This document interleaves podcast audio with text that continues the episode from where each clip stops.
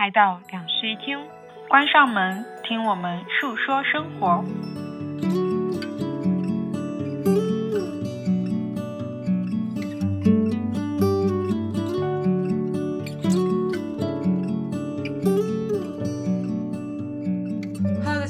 来到新一期的两室一厅，我是陈一日。我是 Sunny。嗯，我们依然还在旅行中，这真是一次漫长的旅行呢。是的，对，然后刚好因为在旅行中嘛，就想到了这个选题，嗯，就是因为我们已经很久很久没有出过国了，对，然后再一次踏上了出国出境这样子一个流程，嗯然后突然就回忆起来了，说当年第一次就是出国出境，然后或者说一个人去旅游，嗯，就是生活中有很多面对新世界的那种第一次的心情。对，其实我们现在感觉已经完全没有那种所谓的局促和紧张了，是的，就是能非常自然的。呃，面对那一切了，因为我们其实，在一路上可能会碰到上年纪的爷爷奶奶、嗯叔叔阿姨，或者说是那种跟着团来游的那些人，就会发现我们是独立的自由行，觉得很惊奇这件事情。但是我们突然意识到，我们已经对这个情况非常的对，非常习惯了。对，可是再一次回忆到之前，就是很早早以前，嗯，第一次去做这样的事情的时候，其实我们也都是有那种局促跟拘谨的。对对，嗯，所以我们这一期选题就想来聊一聊说，把时间轴拉回到以前，我们曾经面对新世界的那种心情。对，就是来跟大家分享一下。对，嗯，好，那我先说吧，因为我们这次不是去了曼谷嘛，嗯，其实我人生中第一次坐飞机和第一次出国都是去曼谷。哦，，对，而且那时候我印象很深的是，我十八岁才嗯第一次坐飞机，嗯，是一个在我看来非常非常晚的年纪。确实，在我第一次坐飞机以前，我嗯。对我从来没有坐过飞机这件事情是有点自卑性的，哦，因为你发现你身边的同龄人，他们好像都已经把坐飞机这件事情习以为常了，对感觉非常的日常了，就是好像可能下个礼拜就要坐飞机去哪里玩，可是嗯。那时候对我来说，我没有很长途的旅行，或者说长途旅行也差不多会选择高铁这种方式。那时候没有高铁吧？火车、哦，那可能是火车。动车或者对火车，动车对是。的，我有一次去厦门都，我记得坐了好像七个小时的火车。哦，嗯，因为那时候概念里面就是没有坐飞机这件事情，哦，会觉得坐飞机这件事情是非常非常大的一件事情。哎，那你第一次坐飞机就没有跟你家人一起坐了，其实就是你自己在面对这件事情了。是跟我的朋友们一起面对的。嗯对，那时候我十八岁，然后是我的毕业旅行，嗯然后也是我的第一次出国。嗯在那之前，我去办了我的护照，对，应该都是我自己去走的，因为当时已经是十八岁成年了，你不需要在父母的陪同下去办护照啊，等等啊什么的。嗯我的身份证也是我自己去办的。啊，因为其实我当时是可能十五周岁的时候，我就想去办我的身份证，嗯但他说那时候是需要家长的陪同，但我爸妈不愿意陪我去，所以我爸妈说，那你就等到你十六周岁的时候再自己去办身份证吧。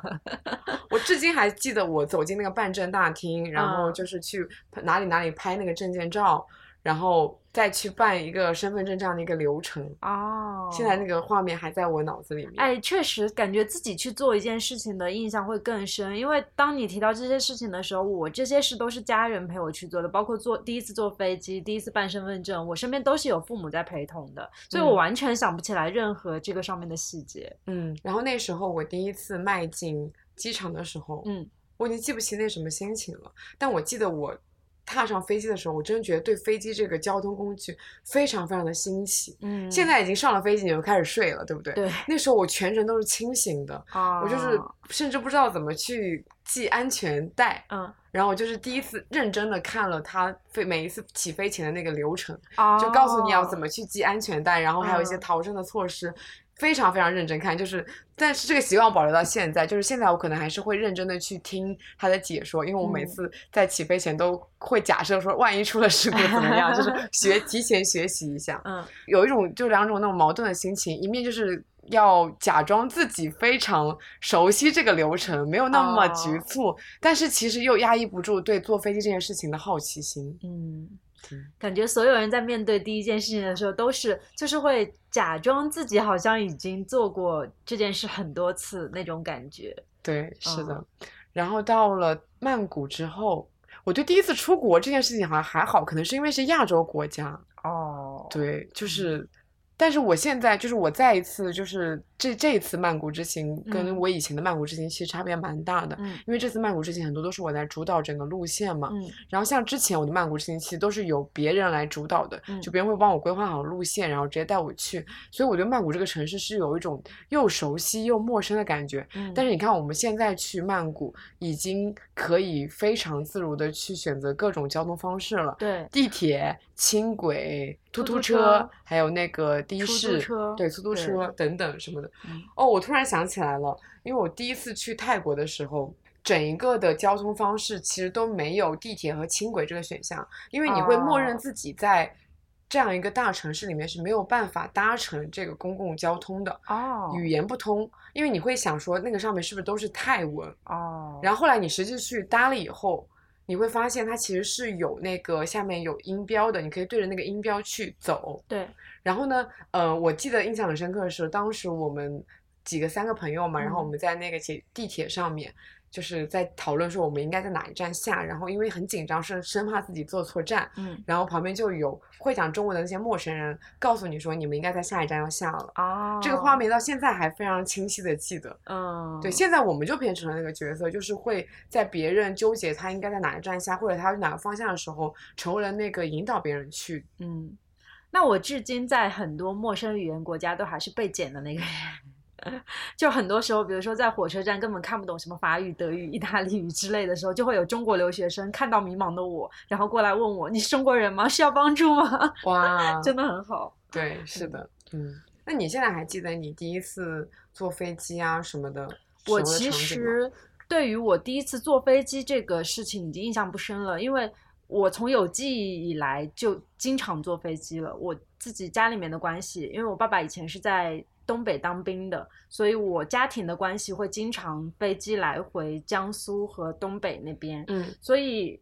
我从有记忆开始坐飞机就已经是件很娴熟的事情了。然后这个交通工具对我来说不是那种会面对新世界的新奇这样子。哦，说起交通工具，我还想到一件事情，我刚刚不是有提到说我的身份证十六岁才办的吗？嗯，在那之前，我都是拿户口本出行的。对哈，没有身份证的时候只能拿户口本，对我每次哦都是拿户口本出行的。所以一个高中生带着一个户口本，然后出去住酒店和 上车是是的，现在现在回想起来，这个记忆真是非常的久远的。身份证很重要。是的，是的，是的，，对，嗯。嗯但是我其实对于我第一次，呃，其实这个不算是意义上的那种出境，因为真正对我来说，它很新奇的是改变了就是以往我认知的那种生活方式和比如说支付方式，就是钱币的这个差别，嗯，然后还有一些大家生活习惯的差别，是我第一次去台湾，就是第一次真正意义上离开大陆这个很熟悉的、完全可以讲普通话的地方。哦，当然台湾也是普通话，但是就他们那边会用繁体字嘛，它整个的文化环境跟大陆还是完全不一样的。然后再加上他们的钱跟我们的钱不一样，我觉得我当时就觉得钱不一样是一件很厉害的事情，所以那是我大一。头一次去到一个算是文化完全不一样的地方，然后我就在台湾经历了一些我所认为的那种新奇视角，比如说我在台湾做捷运的时候，会去观察别人是要站在就是入口的左侧还是右侧，他们怎么样排队上车的，然后大家在车上讲不讲话、安不安静等等啊，这种行为我在东京的时候会读空气，啊、就是你会发现东京的捷运是真的没有办法讲话，大家真的都太安静了，就我没有办法发出任何的声音，我甚至连跟我的朋友说我要问问题，我都只想跟他微信问，对。没有办法开口。每一座城市的就是这个生活习惯是完全不一样的。对，然后在当时，因为我没有去过台湾的情况下，我也不了解这座城市大家的这个生活习惯是什么样的，所以那个时候我只能就是，比如说上电梯之前，我都会认真观察一下，他们是一行人都站在右边还是站在左边，哪一条是空道，我都要先观察一下这个，我才敢走上那条电梯，因为我很害怕自己挡到别人的路，特别是我作为一个大陆人，在这种陌生的地方，我就觉得自己有一点代表大陆人，然然后就会觉得如果我没素质的话，就是大陆人没有素质。你太自以为是了吧？但是那时候就抱着这样的心态去做了非常多的事情，嗯而且我当时在台湾还体验到了我人生第一次吃那种就是贵贵的西餐厅，就是那种真实有西餐礼仪存在的那种，桌子上会给你放七八把刀叉，然后一字排开。大小各不相同的那种西餐厅。我以前在自己家的时候是不会吃到这么严苛的场合的，大部分西餐厅都是一些很随意的状态，就是一副倒茶，然后你想怎么用就怎么用，甚至说拿双筷子也没关系。但是在台湾那个场合，我一下子就开始变得有点紧张，因为我根本就不知道该怎么用桌上的那些东西。然后服务员过来的时候。我就假装自己很娴熟的开始品尝第一道菜，然后服务员也没有多说什么。但是当时我的朋友真的做的很好，我的朋友也是跟我一样第一次嘛，嗯他就很自然的去问了那个服务员说我们应该如何使用这样的工具。哦，对他真的做的很好，我现在想起来，他是一种很自然的状态。然后那个服务员也很耐心的去教了我们，就是哪些菜要配什么样的刀叉，要什么样的吃法，他全都说了。所以其实我们会习惯性的在这种拘谨的场合不懂装懂，但是你自然的去问，嗯，也是一个非常好的解法。对，我觉得嗯是一个很大方的做法。就是他的那个举动，让我后来觉得，就是如果我再碰上类似于陌生的场合，去向别人求助，也不是什么难堪的事情。就是从那一件事情开始，他给了我这样一个观念，所以我还蛮感谢那个朋友的。那那个朋友是，我觉得是跟你很像的人，就是那种有什么话就直接会开口问的人。但我我不是那种会愿意向陌生人发问的人嘛，所以宁愿就自己随意了，然后我也不想去开口提问。但是这个朋友就有一点给到我这种感觉。然后还有是我们在台湾经历了我人生第一次，因为我我们当时是自由行，所以经历了我人生第一次包车，就是我们选择了一个师傅，让他从台北带我们去垦丁，然后一路中间会有一些景点可以下去玩这样子的。我到现在都还记得那个师傅真的很有意思，因为他曾经在大陆上过学，所以他跟我们一路上面闲谈聊了非常多乱七八糟的内容。然后在闲谈过程当中，他告诉了我们很多很多台湾当地的生活常识，还有他们的语言是如何演变过来的。他没有对我们散发出任何不友好的态度，并且还因为我们第一次去到台湾，我们两个当时又是都是大一的小朋友，嗯，他都觉得很新奇，甚至觉得我们很勇敢。然后在离开之前，还加了我们的微信，之后跟我们讲说，我真的觉得你们是很勇敢的小朋友，祝你们这十几天玩的非常愉快。嗯嗯，而且还蛮好笑的，因为当时发生了一件事情，我印象很深，其实还蛮切今天这个主题的。我们那个时候在台北啊，逛街的时候逛到了台北的图书馆，但是我们不敢进去。因为我们两个人觉得我们又不是台北的学生，也不是市民，我们凭什么进去呢？拿什么东西进去呢？所以我们不敢进去。然后我们就在门口盘旋了一会儿，两个人就走了。然后后来我们在那个车上的时候说起了这件事情，因为台北那个图书馆外面建筑还蛮漂亮的，我就跟那个师傅说，我觉得那个建筑很好看，但是我们没有敢进去。然后那师傅就告诉我们说，肯定也有做图书馆，你们可以随便进，他不需要任何的证件，而且还可以在里面看一部电影，然后下午可以在那里休息。然后我们就第一次的迈进了真正属于别人市民的那个地方，然后下午坐在那里安安静静的看完了一个可以插碟片的那种电影。嗯，那一瞬间真的觉得自己打开了一个新世界，就是完全融入了当地人的生活，这种感嗯。觉、特别好。插播一下，嗯。台湾的图书馆真的做的非常的棒。是的，我之前有去过北投的图书馆，嗯。是我觉得我至今为止去过最漂亮的图书馆，它的绿植哦。建的非常非常的好，然后里嗯。面的那种市民环境也都是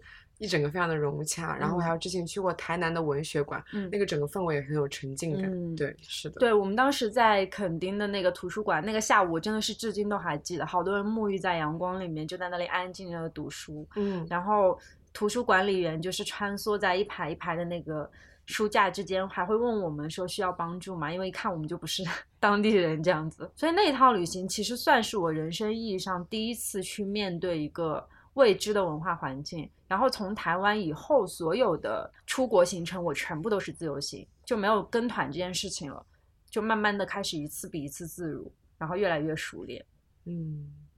说到这个，我突然想到，我不记得是哪哪一个具体的节点，嗯但是我我就意识到，我在之前并不是一个，嗯，能非常自如的跟陌生人去展开对话的人。哦，我会觉得我跟这个人没有任何的关系，然后我们只在这空间里面相遇了，然后嗯突然的去展开一段对话，去问询别人问题，或者说会有点冒犯对，会很冒昧。但是我突我现在意识到，我好像现在是那种，呃，能在一个场合里面遇到一个人，就是我们从一个契机，然后就嗯可以一直谈下去，一直谈下去。哦，就变成了这样一个人，所以就很多朋友都是这样子认识的。嗯我忘记这个点在哪里，但是就是嗯已经有这样一个转变了。以前会觉得是一种，嗯，也是那种局促吧，就是也会觉得很冒犯，就觉嗯得啊、我不应该这样子做。但现在我哦觉得我会很享受那种跟陌生人发生一段奇遇的那种感觉，就是去听、嗯聆听别人的故事。嗯，对，哎，我身上是带有一些奇妙的吸引力的，因为我在很多地方，就是我又刚才有说到被别人捡，包括我以前有分享过，比如说我在比利时的一些 奇遇之类的，都是别人像你这样来 搭讪我，嗯。然后会问说需要帮助吗什么之类的，因为我经常在外面遇到一些很无助的时刻，比如说看不懂文字之类的时刻，就会露出非常迷茫的表情，然后就会有人过来帮助我，我不知道为什么，就自己身上会有那种吸引力，所以我就通过这种方式认识了很多愿意来帮助我，并且愿意跟我一起玩一天或者玩一两天的这这些朋友。那我真的是一直是主动释放信号的那个人。我是以前啊不会主动释放信号，但是我也不会释放出那种需要别人来。哎，所以说，如果我们两个在一个陌生的地方遇见，然后我们两个不认识的情况下，我很迷茫的表情，你真的会来帮助我？我应该是会的，我会嗯自信的走向你。对我身上有一种迷人的自信，确实，我尽管可能并不认识这个路，但是我会自信的往这里走。这样很好。嗯，，对，我还想到一个时刻是是，我们之前不是在聊上海春天那一期里面有聊到说以前跟朋友来上海的嗯体验嘛，对，真的跟现在完全不一样了。因为嗯现在上海对我来说是一个非常非常非常熟悉的一个城市，嗯我甚至可以说它是我最熟悉的城市，可能嗯比家乡还要熟悉这种。啊，因为是非常主动的去这个城市进行了探索，然后也建立了一张自己的地图。嗯对，但是呢，现在就是把时间轴拉回到很久很久以前，可能初中、高中自己来这个城市的时候，我会觉得上海真的非常的大，嗯让我觉得我是摸不着边际的。嗯因为我我我那时候也写了篇文章，说我初中的时候来上海是因为世博会，啊，然后那个时候就是我只敢在世博会那个场地里面去逛。我也是，对我就是不敢是不敢向外探索的，对，对然后后来跟朋友就是作为游客，高中的时候来上海，嗯然后发现去的也都是那种非常标准式的游客的景点。嗯就那时候可能坐，因为像小城市根本没有地铁这种交通工具嘛，嗯然后去地铁站买地铁这件事情，然后或者说是去哪一个公交车站，嗯搭陌生的公交车，都让我觉得非常非常的紧张。我很怕哦我搭错方向，啊，很怕我搭不过站。那现在已经觉得我搭过站也无所谓了，反正我可以回去。哦，对，你就不会在这个城市里面有迷路的感觉。嗯我甚至记得我二零一九年那个时候，是我作为要来这个城市生活的人，然后进入这嗯个城市了，然后我坐错了公交车。我那时候那天是去面试，嗯结果呢，我想去一个咖啡店，然后我就是想要去坐公交车，结果坐错了反方向，嗯然后发现不管怎么，然后绕来绕去，我最后都没有去成这个咖啡店。嗯我就觉得我当当时的心里面有一种挫败感，但现在就是对这个城市已经了解到说，哦，我根本都不需要去做看地图对，不需要看地图，我的心里面就知道我应该往哪个方向去走。对，做一个没有方向感的人，嗯就感觉这种变化是非常非常直观的。嗯对，就是真的是时间让你变得没那么紧张了。但是现在我依然可以在上海的很多空间里面看到那些局促的人，嗯。他们可能是那种像我以前那样子的那种很年轻的学生，嗯他们来这个城市旅游，嗯或者说是比较年长的人，像嗯年长的人，他们可能这一辈子也没有怎么接触过像地铁这种，嗯。嗯，这么快速的、这么城市化的交通工具。嗯。然后他们其实明明指示标或者说是什么出口、入口去哪里，他写的非常非常的清楚，嗯但他们依然会在那种交叉的口露出那种像你一样很迷茫的表情。对，然后我这我这时候都会非常主动的去问他们说你们要去哪里，嗯然后我就会给他们指一个路这样子。嗯因为我在想说，当时我第一次来到这个城市，我是也是这样一个心情，我非常需要有个人来可能帮助我。然后那时候可能没有这样一个人，我就会主动的去问路。包括我现在到一个陌生城市，我也会主动的去问路，因为我觉得问路是一个非常直接的方式。嗯对，我现在在很多就是我已经习以为常的时刻里面，偶尔也会遇到这样的人。上次是呃，应该是跟你回诸暨，还不是去哪里，我忘记了。我们同一栋是我们同一辆列车回去，但是我们两个坐在不一样的位置，然后我旁边坐了一个妹妹。那个妹妹应该是第一次坐高铁上来之后，她就非常的手足无措，然后在寻找她的那个椅子的靠背如何靠下去，找了半天没有找到，然后甚至还摁到了我的按钮，就是这样子，我就知道说她应该是不太知道那个椅背该如何调，我就告诉她说你的那个按钮在那边，然后她就笑了笑跟我说谢谢你，因为我第一次坐高铁，我说没关系，然后她坐下以后又开始东张西望说。为什么光这么亮啊？它这个窗户不能把它那个就是没有窗帘之类的嘛？然后我就跟他说上面有一个锁扣可以拉下来，他就拉下来以后又冲我说一声谢谢。就是在这种时刻，我突然间意识到，哦，原来还有很多人在慢慢去面对这个新世界这件事。对，我觉得有太多我们认为已经默认的一些常识，嗯但其实对很多人来说，这并不是常识，这是一些非常新奇的新知识。对，对之前一阵子在各大社交媒体哦，就是有一个新的话题有涌上那种热搜，嗯、有很多人他再去做一些短视频，教别人，比如说如何去乘坐地铁，如何去购买一张高铁票，类似于这样子的攻略，对，其实，在我们看来，觉得这个有必要吗？但其实嗯它真的是有必要的。有必要的，对，想到了我以前给过我一个亲戚写过那种非常详细的嗯如何坐飞机指南。哦，对，因为他第一次坐飞机嘛，就嗯一条一条一条写的非常的清楚，嗯包括你要去什么呃哪一个站点要去登机，然后托运行李，哦然后然后再下一步要去哪里哪里做，嗯都写的非常非常的清楚。嗯嗯，嗯我觉得现在大数据的好处是，你可以在网络上飞快的找到所有的一切的小任何的知识的攻略。嗯。对，其实说到这件事情啊，我突然间有回想到，就是过去三年在去往中国很多个城市的时候，我们都遇到了一些手足无措的第一次，就是因为每个城市的这个疫情的那个条件不条件太一样对不一样，所以我每次在出站或者要去做核酸的时候，我都非常的紧张，会害怕出现一些什么样各种奇怪的问题，比如说我没有提前准备核酸报告之类等等的这一系列的问题。其实，在这三年当中，我们也反而经历了很多嗯所谓的新世界，打个引号的新世界吧。对，嗯哎，那这么一说，我们其实这一次旅途上面，嗯虽然每个城市都是相对比较熟悉的城市，嗯可是也一路上跌跌撞撞有一些意外。对，是我们再一次进入这个新世界的时候，要慢慢的去回忆曾经可能已经熟悉的东西，但它已经那么多年没有再跟你有过接触了，你就要再一次的去学习。对，其实已经淡忘了，因为我曾经其实是一个对香港非常熟悉的人，嗯。熟悉到什么程度？就是在当时我印象当中，我上一次来香港的时候，我是不用看地图的，直接就到了我住的那个酒店。哦，对，跟大家说一下，我们现在在香港录制这一期节目，啊确实对，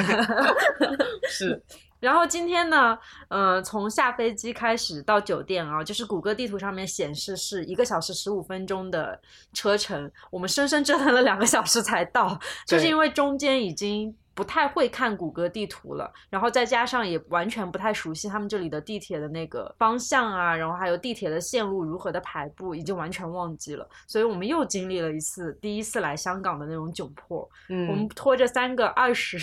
二十千克的巨大行李箱在那个我觉得我的地铁站里包也有个穿十千克，真的很累。是的，嗯，嗯，我感觉有一点像是在打游戏地图，是的，对你所有东西都要再熟悉一遍。嗯，明明已经存过档了，可是现在又要重新一切都从头来过。二周目，对，二周目。嗯对，哎，我其实还有想到一个板块哦，就是不是说我们第一次去面对，像我们刚才说到的旅行这一类，就是面对一个新世界，可能去往一些新鲜的地方。其实还有一些事情是我们人生当中会自己去面对的，比如说第一次去医院，类似于这种的事情。其实我在聊到这个选题的时候，我当时有想到我自己去陌生的城市上大学以后，第一次去深夜急诊的事情。因为当时那一次真的给我的世界观造成了很大的冲击，就是以前是父母会安排好一切嘛，会把我用车送到医院门口，然后他们会去挂号，他们会去找医生什么的，我只要跟着或者是坐在哪个地方就可以了。但是那一次我在南京突发危急，然后真的是晚上十一点钟出校门还要打报告那样子的，我们我们整个宿舍的人就是打报告、出校门、找车、去医院挂号，然后。拿病历卡，然后再去找医生，去各种门诊做检查之类的，然后最后挂上水。那一整个过程让我突然间觉得啊，我长大了，就是这种人生第一次的感觉，其实也蛮奇妙的。真的是从那一趟过后，我才知道原来医院是有这么多复杂流程的，我才知道该如何看医生这件事情。哦，嗯，我我小时候都是不知道的。我第一次看医，第一次一个人去医院是什么时候了？哦，但我记得我高中的时候有陪我的朋友，嗯，就是去走那个流程，就是去哦。陪他去挂号、去看医生。哦，然后我有印象的，我一个人去医院是也是在台湾那一次，嗯，我发高烧，然后我就去医院里面，我在一边给我妈打电话一边痛哭，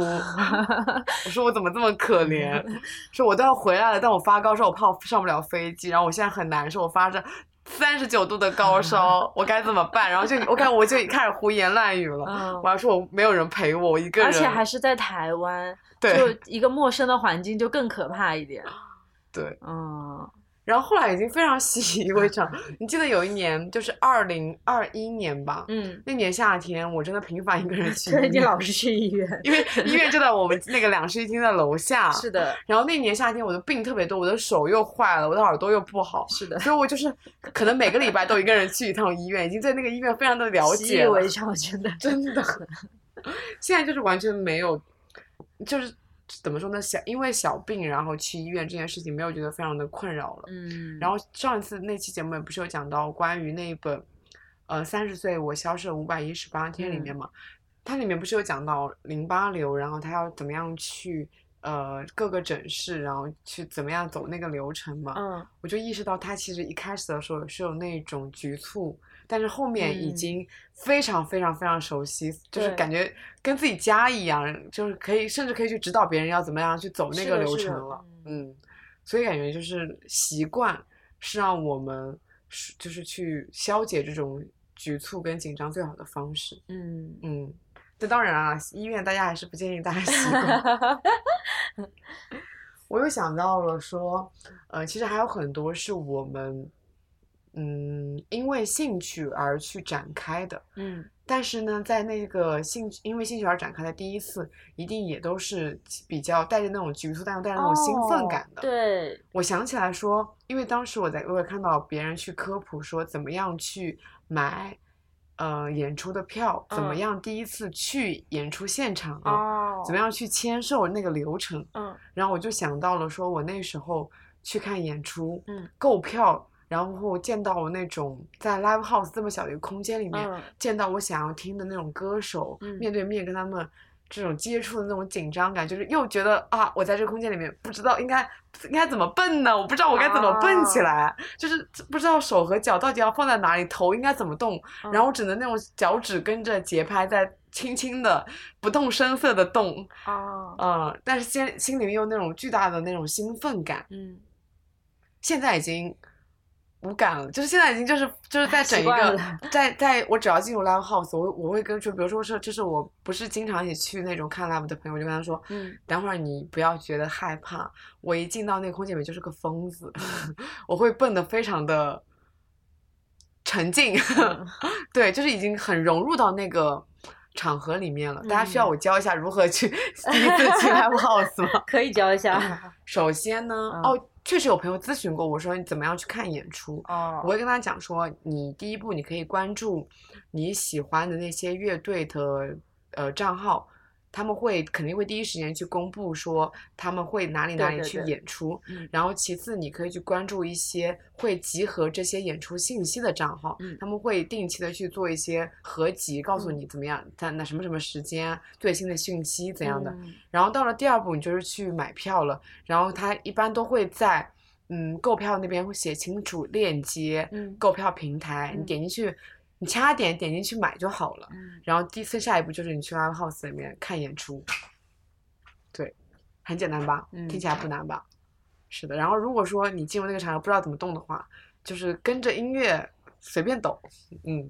我觉得对于我来说，就是最难的事情，我在第一次就经历过了，因为是抢演唱会的门票，周杰哦伦演唱会门票，那个时候其实就已经很难抢了。所以到后来我了解到有 live house 这个东西，因为我是大学的时候会喜欢上嘻哈嘛，然后嘻哈那个时候不是也。呃，会有一些音乐节，然后也偶尔会有一些 live 这样的，所以我那个时候就已经驾轻就熟了，因为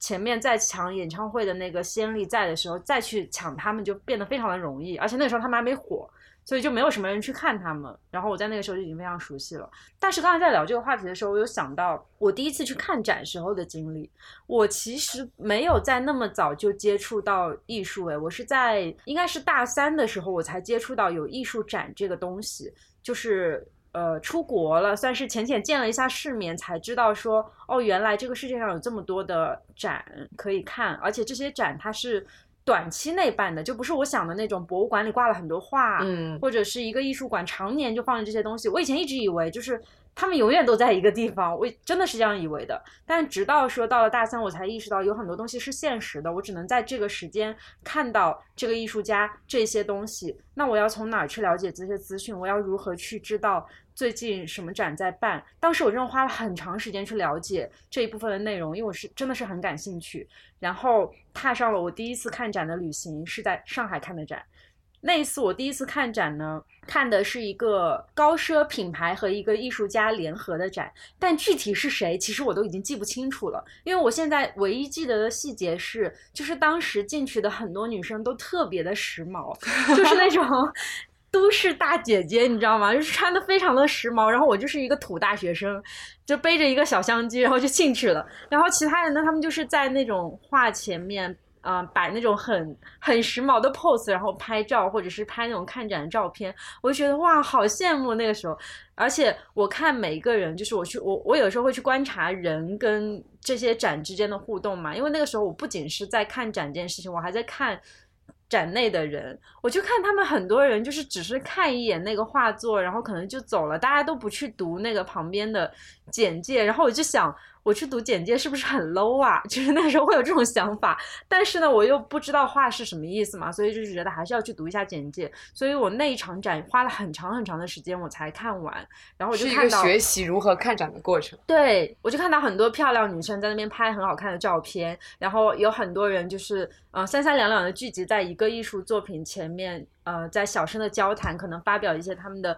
互相的感受啊，什么之类，那时候我真的觉得非常羡慕，因为我是自己一个人去的嘛，然后我也看不懂，我也没有任何的感受，那是我第一次打开感官去了解一个艺术家的世界，然后我才知道说有这种形式存在。但是从那一次之后，我就开始在网上疯狂的去寻找，就是关于艺术展啊方面的信息，看的越来越多了以后，就熟悉了起来。啊，嗯，你这么说，我想起来，我大三那一年，就是也是跟我的朋友来上海，嗯，上海正是我们的启蒙之都呢，真的。我那一次经历了很多第一次吧，嗯，第一次去一个非常大型的展览馆，嗯，看大型的展览。哦，在那之前可能有看过那种比较小的那种，可能学生办的，或者说是比较小的那种地方展，嗯，啊，然后那一次是去 PSA 看一个展，嗯。然后还有第一次参加上海的电影节哦，对，以及第一次去上海迪士尼，都是在那一次里面完成的。嗯嗯，我好像是那个在展览里面拍照的女生。那你很驾轻就熟啊，第一次就拍照了。因为跟我一起去的那个朋友啊，他驾轻就熟，哦，他带着我，难怪。对，嗯，是这样的。因为我当时身边没有会一起看艺术展的朋友。对，所以我只能一个人去面对这件事情。可是我会，我突然意识到，嗯，我是怎么样突然的接触到了电影节这件事情的？我没有，我也没有那个过程，诶，是朋友带的吗？不是，因为我人生中第一次看电影节是在那个金马，嗯，就可我觉得可能是因为台湾的氛围，嗯，金马影展它就是一个日常的看电影的一个展而已，哦，你就不会觉得它是一个非常大型的电影节，嗯，你就日常的用你的学生价买了一些票，嗯，很便宜，你就去看了。然后后来回了以后，你就发现上海原来也有每年都会办的电影节，然后就试着抢了一些票，然后又去看了，然后就慢慢的就是你会越来越多知识就会向你涌来，你有了那第一次以后，知识真的就会向你涌来。所以其实。当时并不是说是从某个外界的渠道感知到了，而是说你本身就浸润在那个环境里面，环境给你造成了一些影响。是的，嗯，就像我现在可能也不会说我刻意的去了解说这个什么时候在办哪个艺术展，但你会发现它就是那些东西就会向你涌来了，对对对，它会自己出现。是的，我觉得还蛮神奇的。嗯嗯。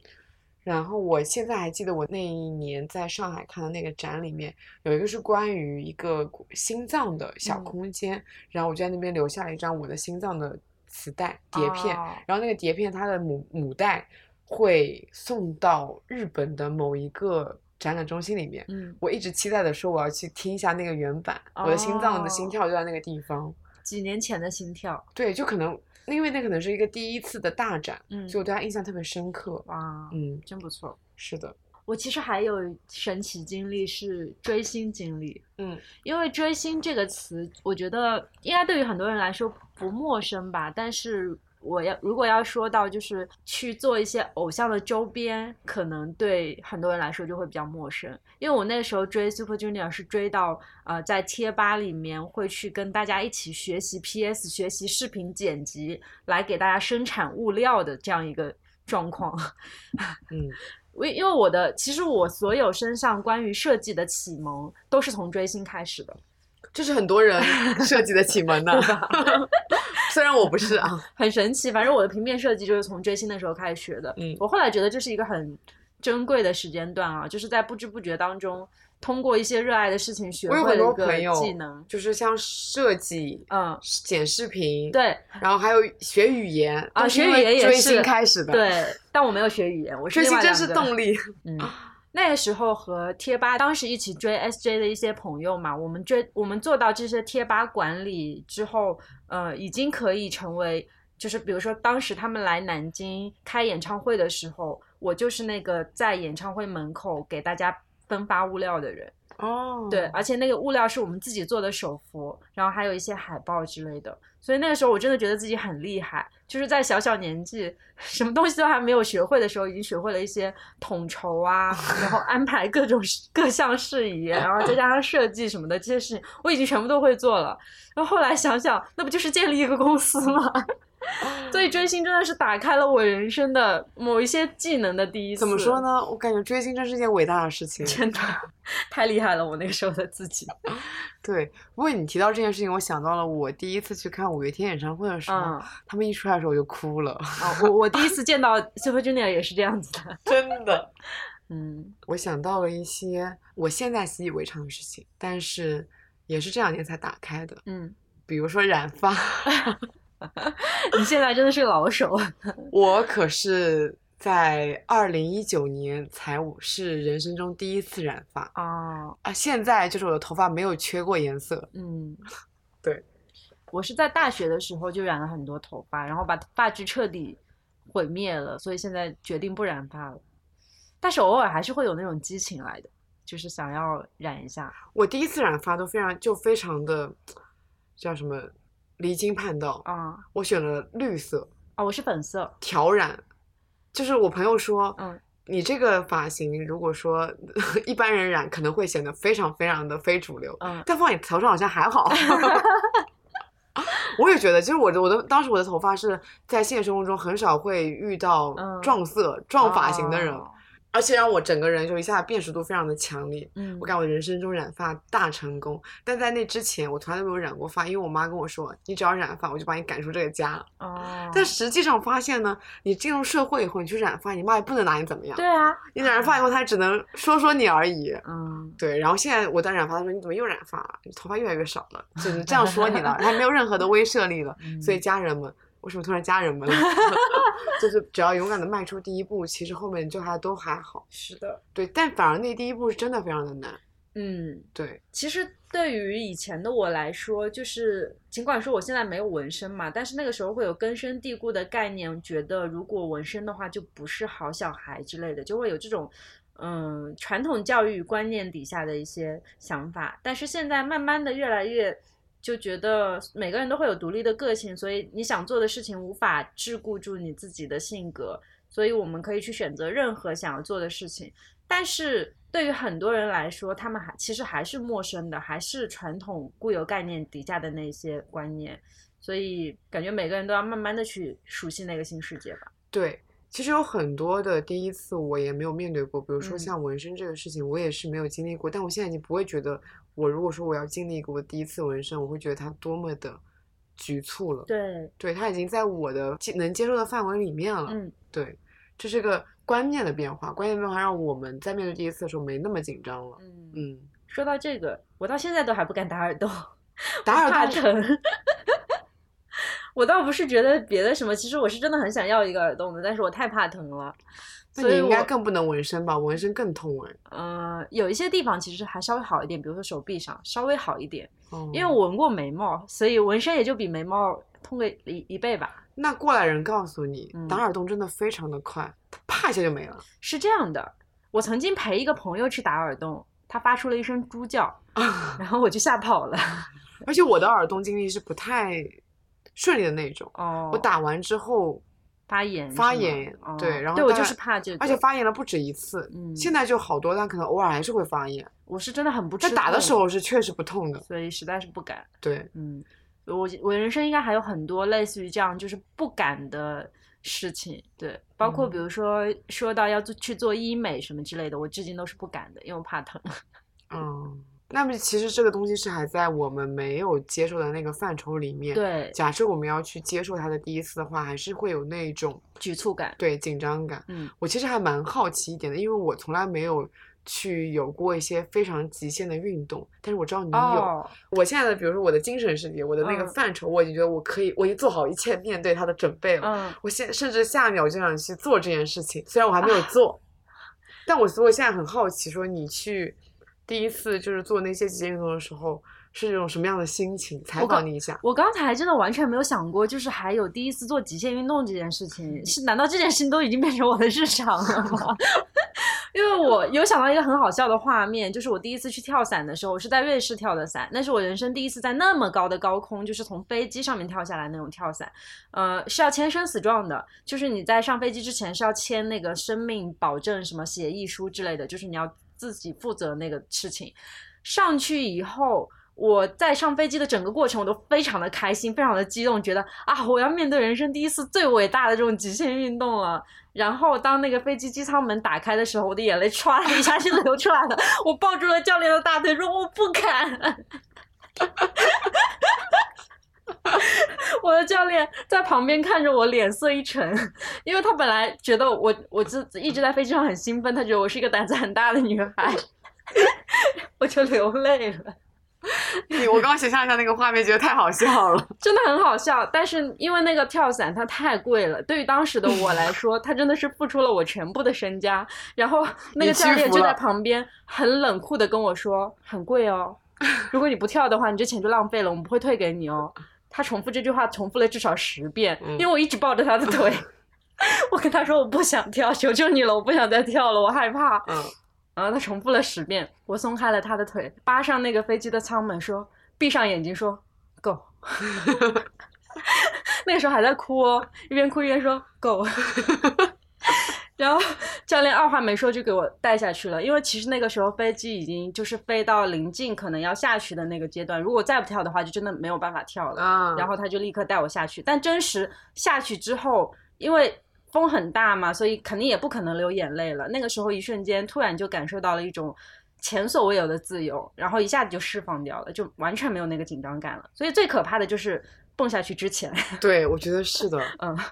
但是现在啊，我觉得我是我不知道是别人还是都是这样子，还是我是这样子。我嗯是一个嗯好奇心非常非常重的人，嗯，所以我的好奇心重到我可能不没有办法驾驭这件事情，但是我会去冒险。哦，对，就比如说我我并不会游泳，我觉得你跟我上飞机之前的状态是一样的啊。是吧？但是我可能上了飞机，打开舱门那一刻就要开始哭，是不是？我觉得我应该不至于到哭的程度，真的很吓人，真的吗？嗯，试试吧，下次咱试试。我现在非常的向往，说我要去跳伞，我要去蹦极。呃，我现我最近一次的愿望其实是去蹦澳门塔，因为我还啊没有蹦过澳门塔那么高的级，但是我蹦我是蹦过级的，就是我很好奇澳门塔蹦下去是什么样子，所以我们两个可以相约一下。你觉得蹦极跟跳伞哪个更恐怖一点？跳伞？哦因为我当时跳伞是大晴天，下面看得清清楚楚，高到什么程度？就是高到我蹲下来抱着他的腿哭。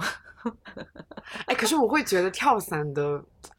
那种享受比蹦极要好是的，你。跳下去的那一瞬间会觉得就是更加释放，因为时间很长。我觉得蹦极，我只会想要人生中体验一次那个感受，我不会嗯想说我要去哪世界各地这样子那个蹦一啊下极对对对怎样的。嗯但是像跳伞，它可以每次就体验到不一样的风景，我会很想要去体验那种不一样的跳伞的经历。嗯我我突然想到说，呃，我们这一次旅行的时候，不是有在普吉岛看到别人在那个尾波，哎，那不是那叫什么来着？水上滑翔伞吧？对应应该是。我想到了我做那个的心情，嗯就是也是那种非常大胆的就上去了。嗯就是一开始在上面的时候是会有点害怕的，嗯，可是慢慢的你就会觉得哇，太舒服了，太舒服了。对，对，就是你，就是它会有一个临界点，一旦过那临界点，你就开始爽了。嗯，这话怎么感觉说起来涩涩的？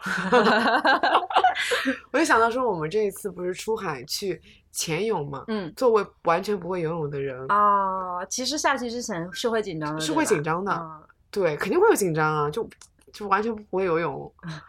但是下去以后，然后就尽尽管那个一直在进水，嗯然后你也知道我有多么的狼狈，我真的非常的对对对好笑。嗯 我是在潜泳完了以后，我的鼻子还不停的在流出海水，真的很好笑。然后那个我们的那个导游还说你是不是海水喝饱了？因为我一因为不停地一直在喝水，我一直在呛，就是在把海水哦呛出来，嘴巴里面一直在进海水，哦因为姿势可能不太正确怎样的，但是你就会忍不住的一直往下面去潜，就是想嗯看底下那套是什么样的一场景，对，就会觉得这种经历一旦过那个临界点以后，你就会非常享受它。是的，我上一次浮潜就是你这个样子，这次已经非常游刃有余了，属于是在你们两个还没有穿好那个救生衣的时候，我就已经跳下去了。嗯，所以我觉得就是我们这一期节目。嗯，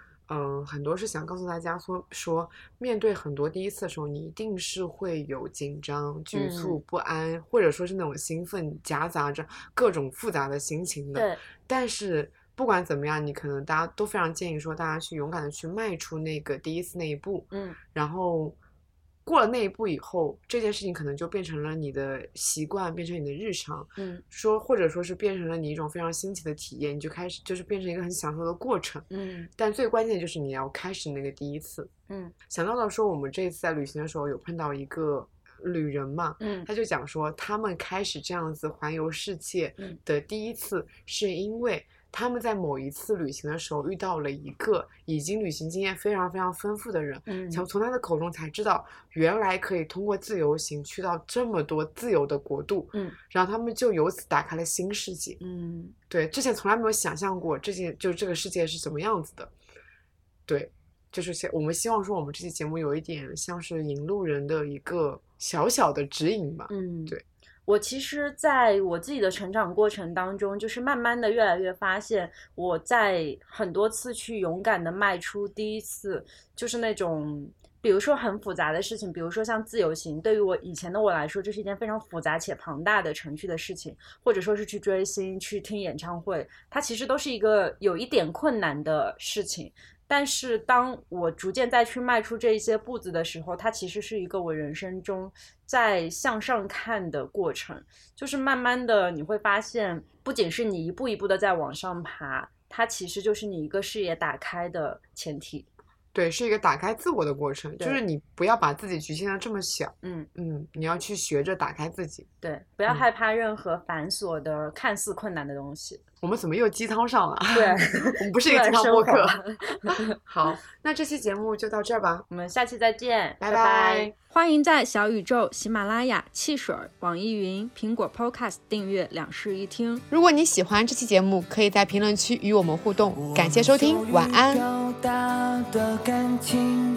深陷内心花园里，生态喜剧，怎么哭都可以。我们乐意诙谐的话语，深陷恼人的风景，望穿悲情，怎么笑都可以。我们羞于表达的感情，总是紧张的哑口无语。如果结局能够是喜剧，让我怎么哭都